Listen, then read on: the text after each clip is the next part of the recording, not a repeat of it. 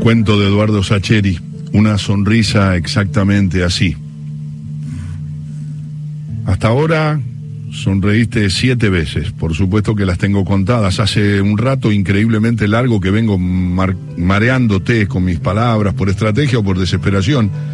Y verte sonreír es, me parece, la única huella que puede llegar a indicarme si voy bien o si estoy perdido. La primera, la primera fue la más fácil, las difíciles fueron desde la segunda en adelante. Tu primera sonrisa fue automática, impersonal un reflejo de la mía, casi un acto de imitación involuntaria. Un tipo joven se acerca a tu mesa, se te planta delante y te dice hola, mientras sonríe y vos que estabas absorta mirando hacia afuera, hacia la calle, volvés de tu limbo y contestás aquella sonrisa con una igual o parecida.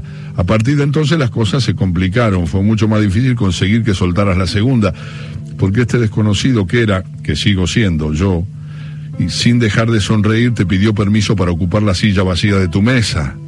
Unos minutos prometí, no demasiados, un rato, porque tenía que decirte algo. Entonces de tu rostro se fue aquella sonrisa, la primera, la del reflejo o el saludo, eh, la que era nada más que un eco de la mía, y en su lugar quedaron la extrañeza, la incertidumbre, las cejas un poco fruncidas, un toquecito de temor. ¿Qué quería este desconocido? de dónde lo habían sacado.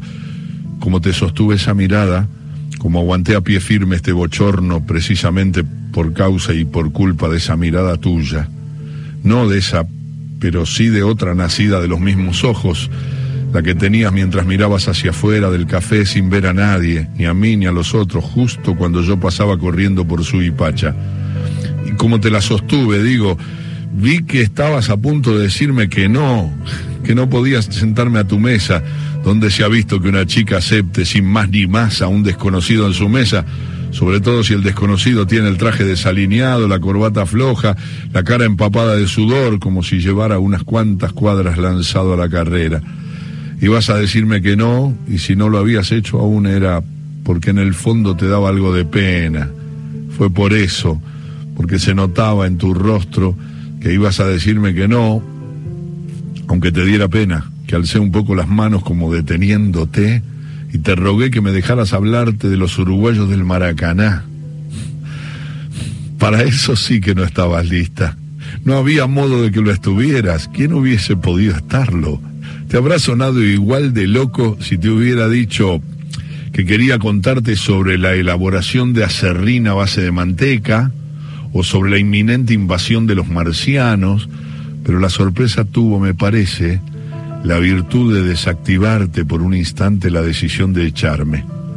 Y en ese instante, como en el resto de esta media hora de locos, no me quedó otra alternativa que seguir adelante. ¿Te fijaste cómo hacen los chicos chiquitos cuando se pegan sigilosos a las piernas de sus madres mientras ellas están atareadas en otra cosa para que los alcen a upa, aunque sea por reflejo y sin distraerse de lo que están haciendo?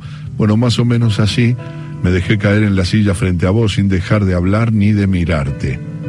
Y sin atreverme a apoyar los codos sobre la madera, como para que mi aterrizaje no fuese tan rotundo. Para disimular no tuve más opción que lanzarme a hablar, aunque no supiese bien por dónde empezar y por dónde seguir. Arranqué por la imagen que a mí mismo me cautivó la primera vez que alguien me puso al tanto de esta historia. Once jugadores vestidos de celeste en un campo de juego, rodeados por 200.000 brasileños que los aplastan con su griterío furioso, a punto de empezar a jugar un partido que no pueden ganar nunca. Te dije eso y tuve que hacer una pausa, porque si seguía amontonando palabras esa imagen iba a perder su fuerza, y noté que quería seguir escuchando, y no por el arte que tengo para contar, sino porque ese es un principio tan bello y tan prometedor para una historia que a cualquiera que la escuche solo le cabe seguir atento para enterarse de lo que pasa con esos once muchachos. Me pareció entonces que era el momento de agregarte algunos datos que te ubicasen mejor en la trama. Año 1950, Campeonato Mundial de Fútbol, partido final, Brasil-Uruguay, Río de Janeiro, 16 de julio, tres y media de la tarde, te dije, y esa fue la segunda vez que sonreíste una sonrisa extrañada, a lo mejor desconcertada, a lo mejor compasiva, pero sonrisa al fin. Ya no tenías temor de que ese tipo locuaz de traje gris fuese un asesino serial o un loco. Podía ser un idiota, pero en una de esas no, y la historia estaba buena, por eso te seguí pintando el panorama y te conté que los brasileños llegaban a ese partido final después de meterle siete goles a Suecia y seis a España, que Uruguay le había ganado por un gol a los suecos y había empatado con los españoles, y que con el empate le alcanzaba a Brasil para ser campeón del mundo por primera vez. Ahí yo hice otra pausa porque me pareció que tenías datos suficientes como para que la historia fuera creciendo en tu cabeza. ¿Sabés qué les dijo un dirigente uruguayo a los jugadores antes de salir a la cancha? Te pregunté, y vos no sabías cómo ibas a saber. Traten de perder por poco, intenten no comerse más de cuatro, estemos lejos del papelón, eso les dijo. Y les pidió que evitaran el papelón de comerse seis o siete, ¿te imaginas? Te pregunté. Y vos moviste la cabeza diciendo que sí y yo me quise morir viéndote así porque estabas imaginando lo que yo te estaba contando y era una estupidez, pero fue entonces, hace 20 minutos, que tuve esa intuición fugaz de que era el primer diálogo que teníamos en toda la vida. Vos estabas ahí, o mejor dicho, vos estabas ahí dejándome a mí estar ahí, porque te estaba contando de los uruguayos. Era esa historia la que me tenía todavía vivo en el incendio de tus ojos, y por eso te seguí contando. Esos once muchachos vestidos de celeste entraron a cumplir con un trámite, te dije, el de perder y volverse a casa. Para eso el Maracaná recién estrenado, las portadas de los diarios impresas desde la mañana, Brasil campeón del mundo, el discurso del presidente de la FIFA felicitando a los campeones en portugués, la mayor multitud reunida jamás en una cancha, los petardos haciendo temblar el suelo. Y proseguí con decirte que la banda de música que tenía que tocar el himno nacional del ganador no tenía la partitura del himno uruguayo. Y abriste mucho los ojos. Y yo te pedí que no abriera los ojos así porque podías tumbarme al suelo con la onda expansiva. Y esa fue tu tercera sonrisa, con las mejillas un poco rojas asimilando el piropo cursi y suburbano. Supongo que no, que yo, definitivamente enamorado, también me puse colorado y salí del paso contándote el partido, lo que se sabe del partido, o lo que no se sabe y todo el mundo ha inventado del partido. Un Brasil lanzado a lo de siempre, a triturar a sus rivales, a ganarle a todos, a llenarle el arco de goles a todo el mundo, a sepultar rápido a los los 90 minutos que los separaban de la gloria y un Uruguay chiquito, estorbo, un Uruguay que molesta y propone el paraíso y lo, lo retrasa y un Uruguay ordenado y prolijo que le cierra todos los caminos y, y, un primer tiempo que termina 0 a 0 pero es casi lo mismo porque el empate le sirve a Brasil y empieza el segundo tiempo y a los dos minutos seguí. Friaza marca un gol para Brasil, entonces fruncí los labios, moví las manos en ese gesto que quiere decir, listo, ya está, asunto terminado, ganó Brasil, ya está, 1 a 0, gol de Friaza. Se terminó el Campeonato Mundial de 1950. Y vos interpretaste a la perfección porque te pusiste un poco triste. Imagínate lo que era el Maracaná después del 1 a 0. Los uruguayos ya tenían que meter dos goles y en realidad lo más probable era que Brasil le metiera otros cuatro antes que esos pobres muchachos consiguieran llegar a la otra área. Creo que ese fue el momento más difícil, no digo de esa final del mundo. Me refiero a nuestra charla, o más bien a mi monólogo. Tal vez te suene ridículo, en realidad lo lógico es que esto te suena absolutamente ridículo, pero evocar ese instante del gol de Friaza con todo el mundo enloquecido y feliz alrededor de esos once uruguayos náufragos me hizo sentir a mí también el frío mortal de la derrota. Estuve a punto de rendirme, de ponerme de pie, de ofrecerte la mano, despedirme con una disculpa por el tiempo que te había hecho perder. No sé si te ha ocurrido eso de entusiasmarte hasta el paroxismo con alguna idea, que apenas le echas a rodar se vuelve harina y es nada más que pegote entre los dedos. Así quedé yo en ese momento, pero entonces me salvó tu cuarta sonrisa. Al principio no la vi, porque me había quedado mirando tu pocillo vacío y el vaso de agua por la mitad. Por eso me preguntaste, ¿y? Como diciendo, ¿qué pasó después? Y entonces no tuve más remedio que alzar la vista y mirarte. Tenías la cabeza apoyada en la mano y el codo en la mesa y los ojos en mí y tus labios todavía no habían desdibujado esa sonrisa de curiosidad de alguien que quiere que le sigan contando el cuento. No me quedó más remedio, o lo elegí yo, es verdad, pero a veces es más fácil elegir cuando uno piensa que no tiene más remedio, que caminar hasta el fondo del arco y buscar la pelota para volver a sacar del mediocampo. Recién hace 15 minutos lo hice yo. En 1950 en Río de Janeiro lo hizo El negro jefe, Obdulio Varela, el 5, el capitán de los celestes. Te dije que según la leyenda se pasó cinco minutos discutiendo con el árbitro para enfriar el clima del estadio, pero son tantas las leyendas de esa tarde que si te las contaba todas no iba a terminar nunca. Esos uruguayos pobres habrán gastado mucho más saliva a lo largo de sus vidas desmintiendo las fábulas de lo que no fue que relatando lo que sí pasó. Y se reanudó el partido y yo contándotelo hice más o menos lo mismo. A esta altura se supone que está todo dicho y todo hecho. Te situé, Uruguay pudo resistir el primer tiempo completo. Ahora que entró el primer gol de los brasileros, chau. Tiene que entrar otro más y otros dos y otros cuatro. Ahora la historia va a enderezarse y caminar derecha hacia donde debe, pero el asunto se escribe de otro modo, porque ese gol de Frías acaba de meter, que acaba de meter, no es solamente el primero de Brasil en esa tarde también es el último. Nadie lo sabe, por supuesto, ni los brasileños que juegan, ni los brasileños que miran, ni los brasileños que escuchan. Pero los once celestes sí parece tenerlo claro, tan claro que siguen jugando como si nada. Esas cosas que tiene Uruguay. Como si más allá, como si más allá de las líneas de cal se hubiese acabado para siempre el mundo. Tal vez por eso, porque están decididos ni más ni menos que a jugar al fútbol, desborda la camiseta celeste de Alcides Guilla por la derecha. Envía al centro y el Pepe es que afino la manda a guardar en el arco de Barbosa, que no lo sabe, pero acaba de empezar a morir, aunque todavía le falten 50 años hasta que de verdad se muera no sé si en otros deportes esas cosas son posibles. En fútbol sí, nada es para siempre, ni definitivo ni imposible. ¿Será por eso que es tan lindo? Faltan 10, 9 minutos para que Brasil sea campeón con el empate. Pero Guilla se la da a Pérez, que se la devuelve profunda como en el primer gol por la derecha hacia el área y el puntero celeste lo encara Bigode al marcador y lo deja de seña aunque se acerca peligrosamente al fondo y eso lo deja sin ángulo de disparo, se cierra mucho y lo lógico es que Guilla tire el centro. Es lo que esperan sus compañeros que le piden impacientes la pelota, es lo que esperan los defensores brasileños que tratan de marcarlos y es lo que espera el pobre Moacir Barbosa, arquero de Brasil que se mueve apenas hacia su derecha para anticipar el centro.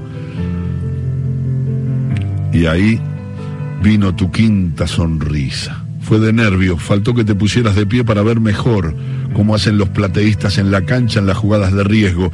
Y esa fue la menos mía de todas tus sonrisas. Pero no me molestó, casi al contrario. Esa sonrisa fue toda para Guilla, para alentarlo a lograr lo que en apariencia no podía salirle, sacar un balinazo al primer palo y meter el balón entre Barbosa y el poste prolongaste tu sonrisa para acompañarlo en esa carrera con los brazos en alto, esa carrera solas, porque sus compañeros simplemente no podían creer que la pelota había entrado por donde no había sitio para que entrase. A esa altura.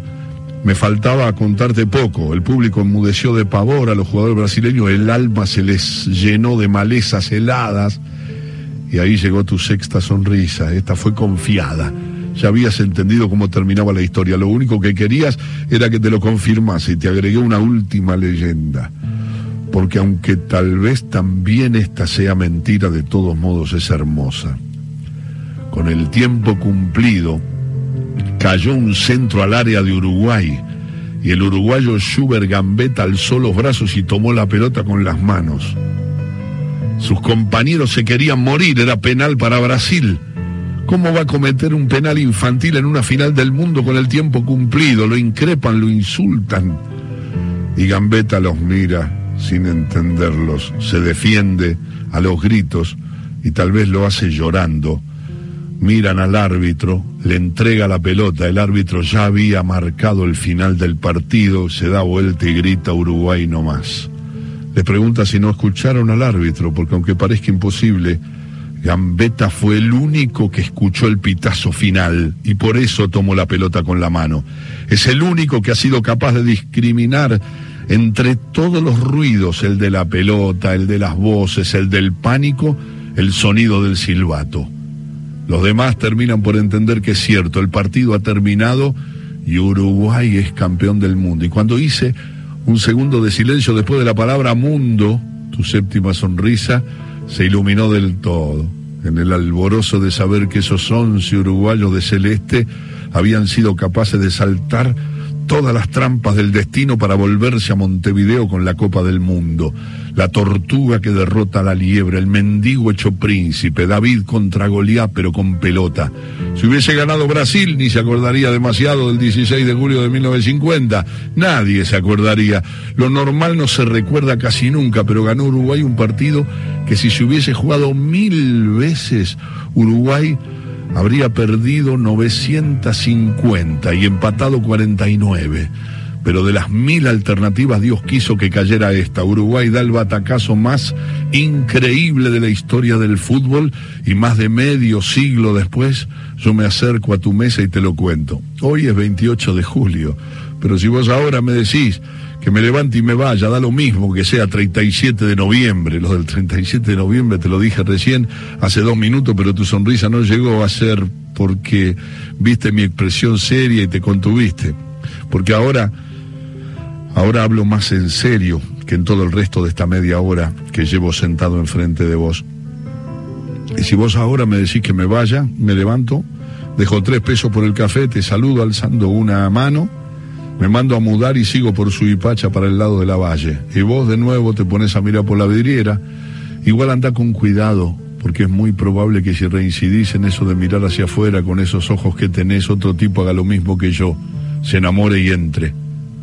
Más difícil será que te cuente una historia como esta que acabo de contarte, pero algo se le ocurrirá mientras intenta no perderte. Pero bueno, pongamos que eso no sucede y el resto de los hombres te deja en paz mirando hacia la calle. Y en este caso, de aquí a unos minutos se te irán borrando de la memoria los tonos de mi voz y los detalles de mi cara.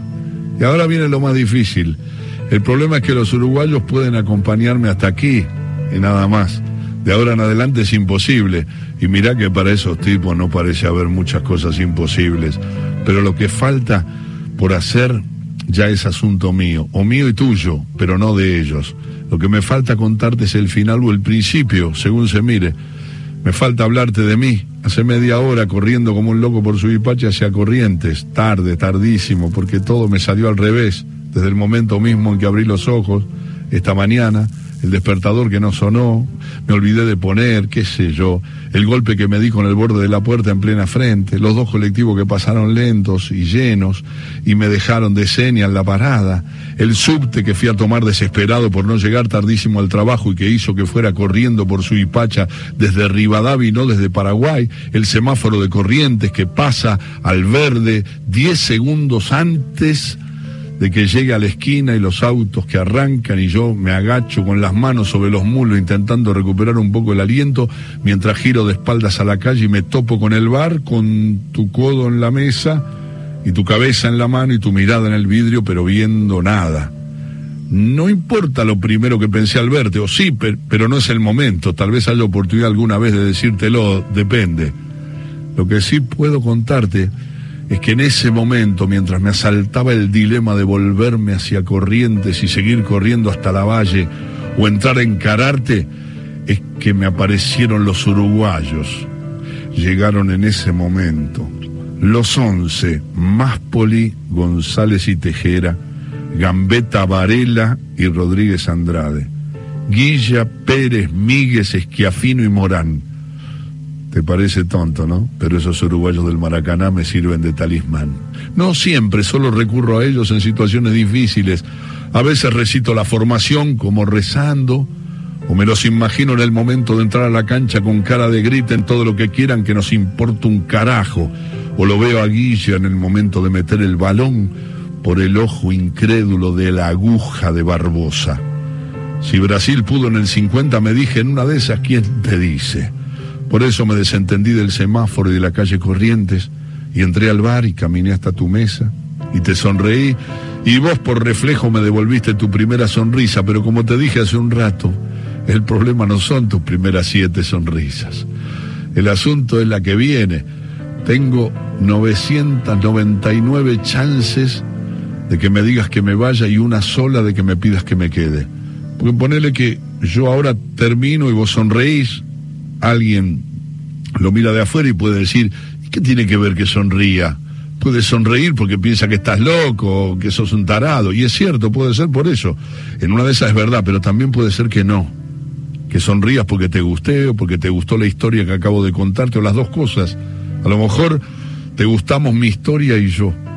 Y a lo mejor te estás diciendo que en una de esas para vos también este es un día especial, un día distinto, ese día diferente a los otros días en que las cosas se salen de la lógica y la vida cambia para siempre. Y a lo mejor pensás eso a medida que yo te lo digo y en tu cabeza se abre la pregunta de si no será una buena idea seguirme la corriente, por lo menos hasta dentro de medio minuto cuando te invite al cine o a cenar, o hasta dentro de un mes, o hasta dentro de un año, o hasta dentro de 40 años. Y puede que ahora sonrisas, sonrías, sí, puede ser que sonrías, puede salir la sonrisa que me indique a mí que llevo media hora intentando leer las señales de tu rostro, que hoy, que hoy no sonó el despertador y me pegué con el filo de la puerta y perdí los colectivos y corrí hasta el subte y vine corriendo desde Rivadavia y me cortó el semáforo y giré y vos estabas sentada en el café nada más que para esto, para que yo me atreva a rozar tu mano con la mía y vos des un respingo y me mires a los ojos con tus ojos como lunas y yo te sonría y vos también me sonrías. Pero no con una sonrisa cualquiera, sino con esta que te digo y que vos estás empezando a poner, ¿ves? Así, una sonrisa exactamente así